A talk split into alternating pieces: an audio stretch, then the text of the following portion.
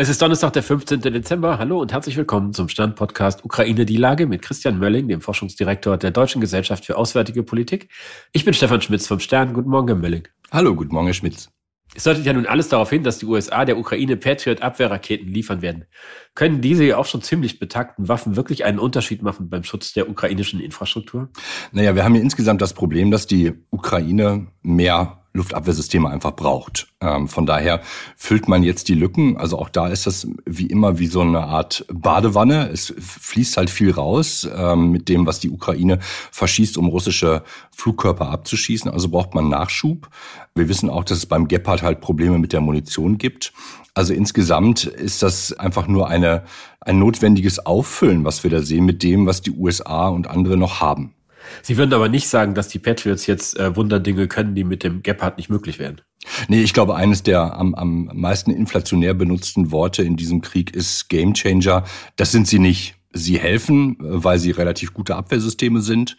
Sie sind eigentlich nicht gedacht für das, was sie, was sie hier machen wollen. Eigentlich äh, sind die, die neuesten Patriot-Systeme dazu da, auch sehr hochfliegende Ziele eigentlich bekämpfen zu können. Aber natürlich können sie auch äh, in diesem Falle sozusagen minderwertige Flugkörper abfangen. Das ist äh, sicherlich hilfreich.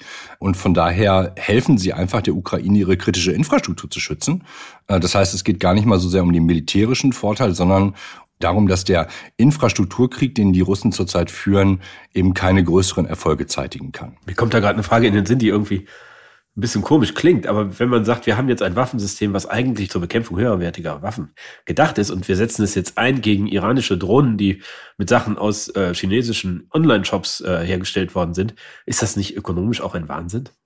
Ja, da gibt es zwei Lesarten. Das eine ist, dass man sagt, naja, wie kann man mit einem Flugkörper, der, ich spinne jetzt mal, ich, ich habe jetzt nicht nachgeguckt, was er kostet, 300.000 Euro oder sowas, eine, eine Drohne für 20 Euro runterholen. Das ist die eine Sichtweise. Die andere Sichtweise ist zu sagen, naja, das Ziel, was hier beschossen wird und der Effekt, den es hat, der ist, wenn man das jetzt monetarisieren würde, der geht in die 100.000 oder Millionen, dann ist es natürlich gerechtfertigt. Am Ende geht es ja darum, ne, mit einem Krieg ein politisches Ziel zu verfolgen oder aber den Erfolg des Gegners zu verhindern. Und hier geht es darum, den Erfolg des Gegners zu verhindern. Und natürlich geht es auch darum, die Menschen zu schützen, die von diesen Waffen bedroht sind.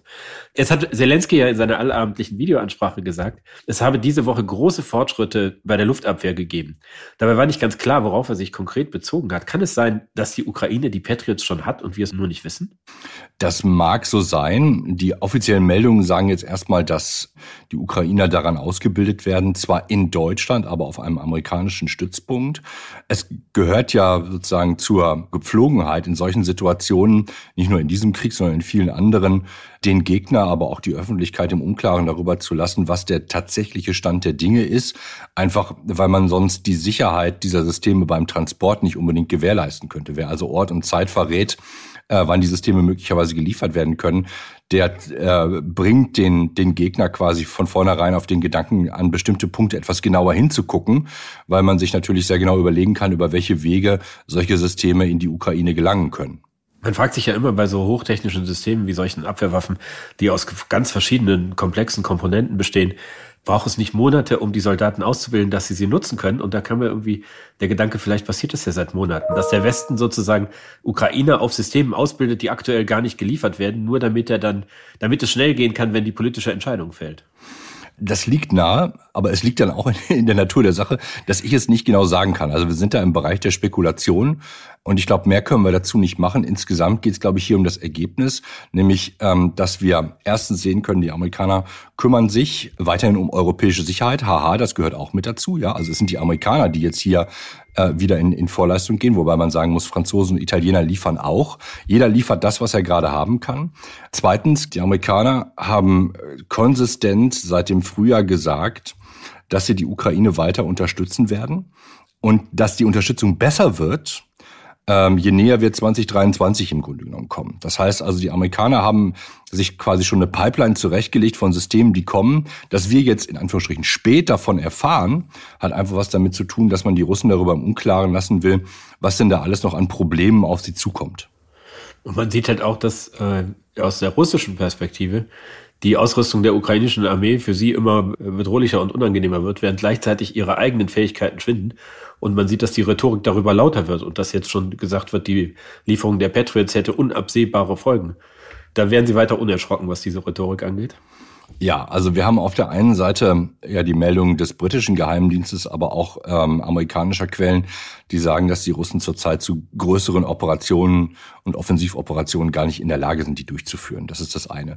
Dass, ähm, so wie Russland das jetzt gesagt hat, diese Patriot-Raketen äh, ein, äh, ein Ziel ihrer Angriffe sein werden. Äh, ja, na klar, logischerweise. Das ist auch jedes andere westliche System, das wir bislang geliefert haben, wird natürlich für Russland zu einem Ziel, das man versucht zu bekämpfen. Das ist halt einfach ein völlig normaler Vorgang im, im Krieg. Insgesamt sehe ich keine Eskalation, so wie das jetzt schon wieder teilweise durch die Gazetten geht. Ähm, es ist ein relativ normaler Vorgang, dass man die Ukraine an diesem Punkt einfach nicht alleine lässt und sagt, wir stellen die Option, dass ihr euren Luftraum und damit eure Menschen schützen könnt, die stellen wir jetzt einfach mal ein, weil wir haben keine Lust mehr oder wir fühlen uns von den Russen bedroht. Weil dann würde man ja genau das Spiel spielen, das die Russen wollen. Sie haben es eben angesprochen, dass nach Einschätzung oder jedenfalls nach den Veröffentlichungen von äh, britischen und amerikanischen Geheimdiensten äh, die Russen im Moment nicht imstande sind, äh, wirkliche Gebietsgewinne zu erzielen. Es gibt auch Berater von Zelensky, die sagen, sie stellen sich eher darauf ein, dass im Januar oder Februar mit einer weiteren Offensive zu rechnen sei. Kann das sein, dass das sozusagen über Weihnachten vor allen Dingen geschehen wird, dass äh, die russische Seite sich regeneriert, den Nachschub organisiert, sich neu aufstellt und dass wir dann im Januar, Februar damit rechnen müssen, dass die Kämpfe wieder zunehmen? Ja, soweit sie das kann. Also wir sind natürlich ein bisschen im Unklaren darüber, was die Russen noch an, an Material zur Verfügung haben. Die Meldungen, die darüber raussickern, sind ja, wie soll man sagen, insofern positiv, als dass das einfach nicht mehr so wahnsinnig viel ist. Ne? Wir haben jetzt gestern, vorgestern die Meldung gehabt, dass die Russen mittlerweile mit Munition schießen müssen, die 40 Jahre alt ist, was einfach erhebliche Risiken für die russischen Soldaten bedeutet, diese Munition überhaupt zu nutzen, dass die einfach äh, letztendlich ihnen quasi in den Händen explodieren kann, weil sie einfach nicht mehr sicher ist. Ähm, zeigt aber auch, wie, wie uninteressiert man an dem Verlust von russischen Soldaten im Kreml im Grunde genommen ist.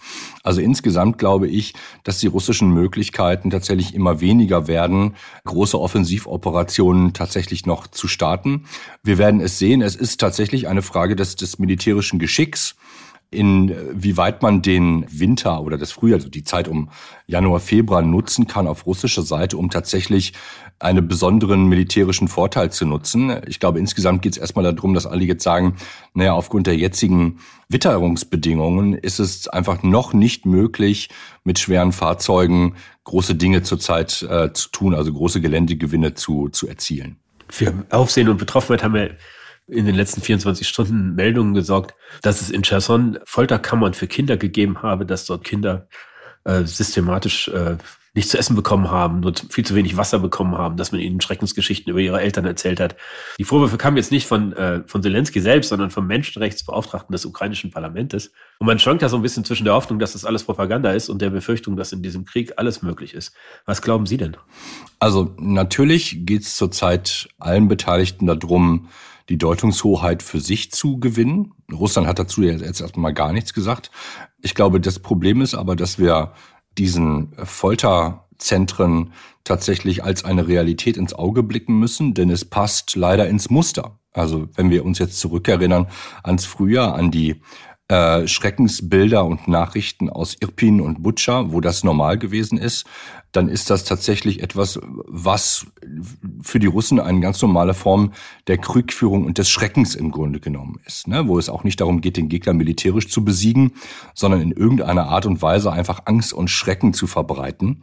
Und man ist bereit, jede Grenze, die man sich im Westen noch vorstellen könnte, im Grunde genommen zu überwinden. Und ich glaube, das Schreckliche, was man sich dabei vorstellen muss, ist, wir haben es auf der einen Seite damit zu tun, dass Russland Folter, Vergewaltigung, Vertreibung als systematische Kriegsinstrumente benutzt und ähm, dass man äh, eben auf der anderen Seite mit diesen Leuten im Grunde um sich überlegen muss, naja, wenn sie es schaffen, auch ihre einzelnen Soldaten, die vor einigen Monaten noch in Anführungsstrichen normale Menschen in Russland gewesen sind, davon zu überzeugen, dass das eine schlaue Idee ist, das zu machen, dann sind wir von einem Frieden sehr weit entfernt. Denn das, was sie sehen, nicht sehen, sondern säen im Sinne der Saat, ist ja im Grunde genommen eine gesellschaftliche Entfremdung auf beiden Seiten zwischen der Ukraine und Russland, nicht nur auf der Ebene der politischen Führung, sondern auch auf der Ebene darunter, wo man auf russischer Seite einfach Schuld auf sich lädt, nicht nur bei den Politikern, sondern eben auch für die einzelnen Soldatinnen und Soldaten, die man hier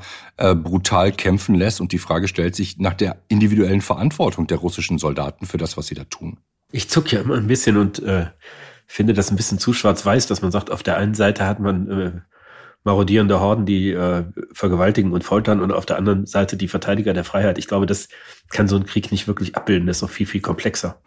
Das stimmt. Wir haben einzelne Berichte oder es gibt Berichte über einzelne Kriegsverbrechen äh, durch die ukrainischen Truppen. Das ist wahr.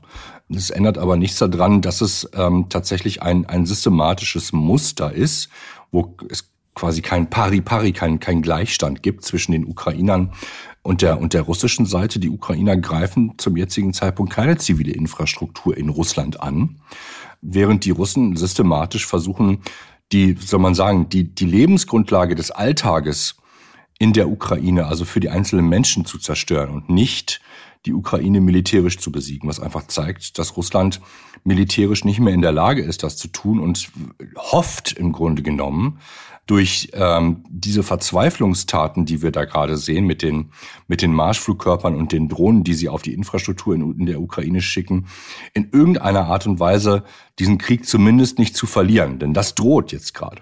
Ich danke Ihnen, Herr Malik. Ich danke Ihnen, Herr Schmitz. Das war Ukraine die Lage. Die nächste Folge finden Sie am Dienstag bei stern.de, RTL Plus Musik und überall, wo es Podcasts gibt. Ganz herzlichen Dank und bis Dienstag.